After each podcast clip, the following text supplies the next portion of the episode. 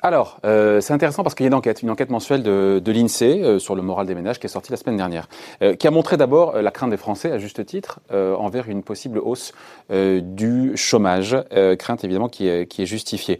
Mais l'autre enseignement, elle porte sur la hausse des prix. Jamais depuis 20 ans, l'INSEE avait observé un niveau aussi élevé de Français qui redoutent la valse des étiquettes, le retour de l'inflation. Bonjour Xavier. Bonjour David. Xavier Timbo, économiste, directeur principal de l'OFCE. C'est surprenant quand même cette réaction des Français, non? Parce que d'un côté, c'est vrai que qu'est-ce qu'on voit? On voit le prix euh, de l'essence à la pompe qui baisse, mais on s'en fout parce que personne fait son plein en ce moment. Euh, et de l'autre, qu'est-ce qu'on voit quand on fait ses courses, qu'on se fait livrer? On voit des produits euh, de première nécessité, des produits alimentaires, des produits frais. Pour le coup, on voit, leur prix, on voit des prix qui montent en flèche. Puis il y a eu toute la, question du, prix des gels hydroalcooliques en début de confinement aussi, ou des masques. Elle vous a surpris ou pas cette réaction des Français quand l'INSEE les interroge? Il y a un bon, je crois, de 20 points des Français redoutant un retour de l'inflation. Bah oui, effectivement, c'est une hausse qui est plutôt surprenante parce qu'elle est, très spectaculaire, elle est très marquée. Et donc, euh, elle, montre que les ménages ont une analyse de la situation euh, qui est très particulière, qui doit être euh, assez généralisée chez les ménages, et qui conclut à ce qu'il y a effectivement une probabilité forte d'augmentation des prix. Donc, vous avez mentionné les paradoxes qu'il y avait. C'est d'une part, ils anticipent aussi du chômage. on sait que souvent le chômage est quand même plutôt associé à un risque de déflation et donc de baisse généralisée des prix par euh, la baisse des salaires et donc la baisse des coûts de production. Euh, il y a l'effet sur le pétrole qui est aussi très fort. Alors peut-être qu'il ne durera pas après le confinement, mais il est probable quand même que le transport aérien, qui est un consommateur euh, assez important de pétrole, euh, ne soit pas au, au rendez-vous au moment du déconfinement. Et donc à ce moment-là, ça veut dire qu'il y aura quand même des capacités de production qui seront plus importantes que, que la demande et donc probablement qu'on va rester dans un prix du pétrole qui sera peut-être pas négatif euh, pendant six mois, mais qui risque d'être assez bas pendant quelques temps. Pourquoi les Français pensent ça euh, Xavier, pourquoi les Français pensent ça? Parce que quand on voit les... Alors après, certains diront que les indices, les statistiques, ça vaut que dalle, mais l'indice des prix à la consommation sur le mois d'avril, plus 0,4%, montre pas qu'il y a un dérapage euh, des prix. Après ça, quand on rentre dans le dur, prix de l'énergie, moins 8%, mais comme je disais, personne ne fait son plein. Les produits alimentaires, plus 4, et surtout les produits frais, plus 18. Voilà. Pourquoi est-ce que les Français transposent l'envolée réelle, euh, j'ai fait mes courses et vous aussi, sur ces produits de première nécessité, les produits alimentaires, produits frais, à l'ensemble des biens et services Pourquoi ils transposent ça, les Français? Alors, il y a, un effet euh, qui avait été en partie identifié euh, au moment du passage à l'euro, qui est l'effet répétition.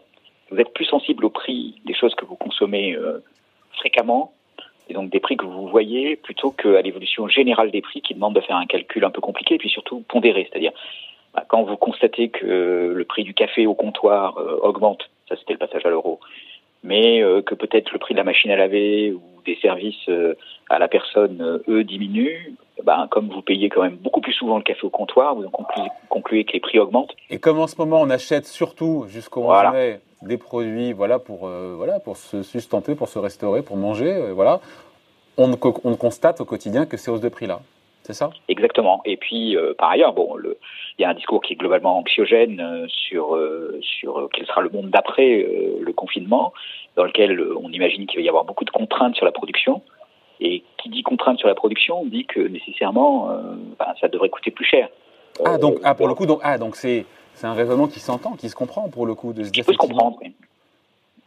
Mais oui, tout à fait qui peut se comprendre. Bah, mais le, le problème, c'est que les, les, est-ce que tous ces, est-ce que tous ces, ces, phénomènes additionnés les uns avec les autres euh, vont déboucher sur euh, de l'inflation, sur une évolution des prix relatifs? Alors c'est qui est souvent confondu avec l'inflation. Vous la, la différence, c'est que le prix de certains produits peut augmenter, les produits euh, alimentaires, les services qui vont demander des mesures de protection plus importantes. Aller chez le coiffeur, ça va peut-être coûter plus cher parce que il va falloir respecter un certain nombre de contraintes et que la rentabilité du coiffeur, dépendant du respect de ces contraintes, il va quand même être obligé d'augmenter ses prix pour tenir compte de, de, de tout ce qu'on lui demande en plus en matière de protection. Ah, donc les Français ont raison, alors, dans ces cas-là, d'imaginer que les prix vont alors, augmenter. c'est il faut faire la nuance entre les prix relatifs et les prix généraux. C'est-à-dire que vous allez peut-être payer le coiffeur plus cher, mais vous payerez votre essence moins cher.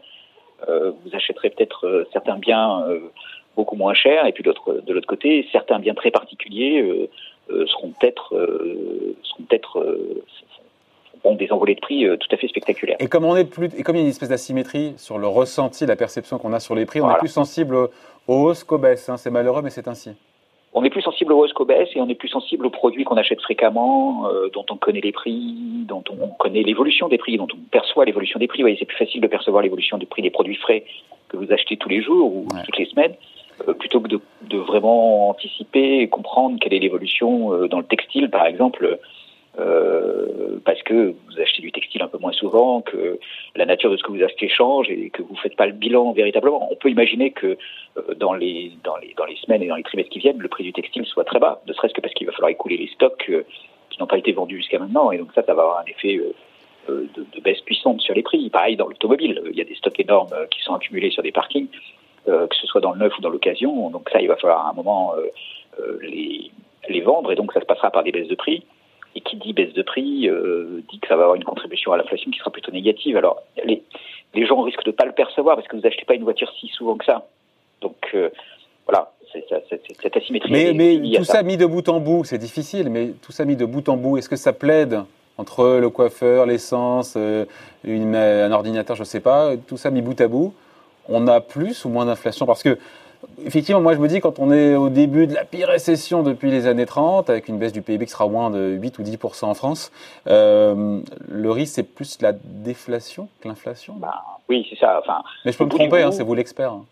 Non, non, mais au bout du bout, euh, le, raisonnement macroéconomique qui conduit à penser que ce sera plutôt effectivement un effet, euh, un effet de déflation qui va l'emporter.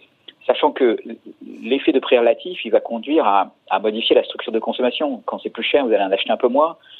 Et, et, quand c'est moins cher, vous allez en acheter un peu plus. Et donc, du coup, cet effet de prix relatif, il va vraiment, il peut modifier assez, assez fortement la structure de l'économie. Et comme il va modifier la structure de l'économie, plus le, le, le, choc spécifique lié euh, à l'épidémie, euh, en fait, on peut, on peut avoir euh, des secteurs entiers qui vont se retrouver véritablement embarqués dans la déflation. Et ça, ça, ça peut suffire à faire une déflation. Ouais, sauf qu'il y, a un, y a une espèce de truc de mécanisme autoréalisateur, parce que d'un côté, si ce qu'on consomme moins, voit son prix baisser et ce qu'on consomme plus voit son prix augmenter. Et, indirectement et derrière, c'est est-ce qu'il y a un changement dans nos modes de consommation? Est-ce qu'on va être amené à consommer plus de choses qui, au final, vont voir leur prix augmenter? Bah ça, on ne sait pas, mais il faudrait vraiment un effet, euh, alors pour le coup très très fort de report sur les prix qui sur les prix qui augmentent pour que ça conduise à ce qu'il y ait une hausse de l'inflation. Il est quand même probable, on va continuer à consommer de l'énergie, il est probable que l'énergie soit quand même globalement moins chère, quand le pétrole est moins cher, le gaz est moins cher, euh, et quand le gaz est moins cher, l'ensemble des énergies sont moins chères. Donc euh, euh, ça, ça, va plutôt quand même contribuer à faire baisser la facture euh, du côté énergétique. Vous voyez, donc ce, genre de mécanisme risque quand même fort de l'emporter sur les sur le fait que vous allez consommer plus de produits frais qui sont plus chers et que ça pèse plus lourd dans votre budget. D'ailleurs, qu'est-ce qui s'est passé? J'aimerais juste un petit focus là sur le, coût des ce qui, ce, qui s'est passé sur les produits de première nécessité, sur les produits encore une fois alimentaires, les produits frais.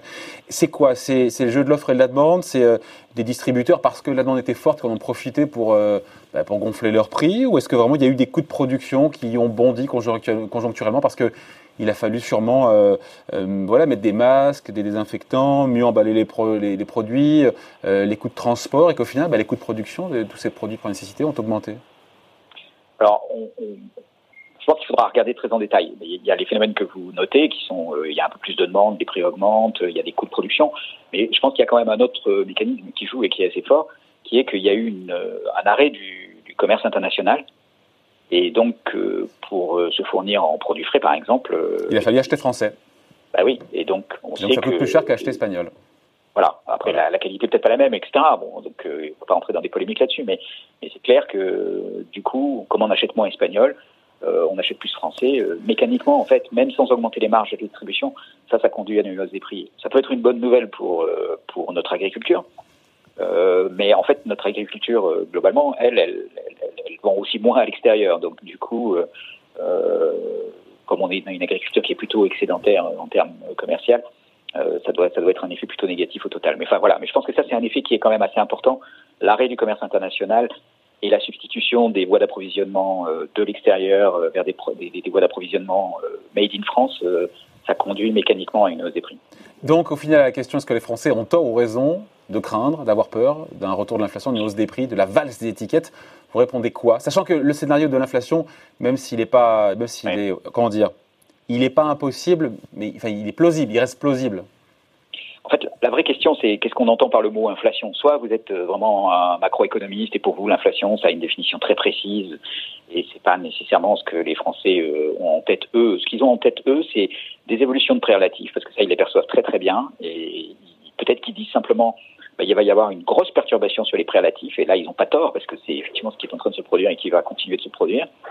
Et puis ensuite, souvent, dans, dans le mot inflation, euh, les ménages, ils entendent leur pouvoir d'achat. C'est-à-dire l'idée que, bah, indépendamment. Bah, les prix augmentent plus que les revenus. Voilà. Et ça, euh, c'est pas incohérent, c'est-à-dire euh, avec ce qu'ils anticipent par ailleurs sur la hausse du chômage, euh, sur une situation économique dégradée, des prix relatifs qui changent. Et donc, effectivement, pour eux, ça ressemble à une, une perte de pouvoir d'achat par, par, plusieurs canaux. Et ça, donc, donc c'est pas irrationnel, c'est pas déraisonnable quand même d'avoir cette crainte-là? Non, c'est pas déraisonnable. Et encore une fois, le, le passage à l'euro était, de ce point de vue-là, une référence euh, qui, est, intéressante parce que il euh, y, y, a eu un grand malentendu entre les producteurs de statistiques qui disaient mais non, le passage à l'euro a fait baisser les prix, et les ménages qui restaient et qui restent convaincus que le passage à l'euro les a fait augmenter. Euh, parce que je pense que la, question n'est pas posée de la même façon. C'est le prix moyen pondéré, il baisse. Le, le, passage à l'euro, il a fait augmenter certains prix et donc les prix relatifs sont très perturbés et c'est peut-être simplement ça que les ménages appellent l'inflation. Bon voilà, merci en tout cas. Point de vue, commentaire signé Xavier Timbaud, directeur principal de l'OFCE, qui sera de retour a priori parmi nous dès la semaine prochaine, ce que vous me disiez. Mais oui, avec plaisir, avec plaisir. Bon, allez, merci. Bonne semaine, bye. Salut David.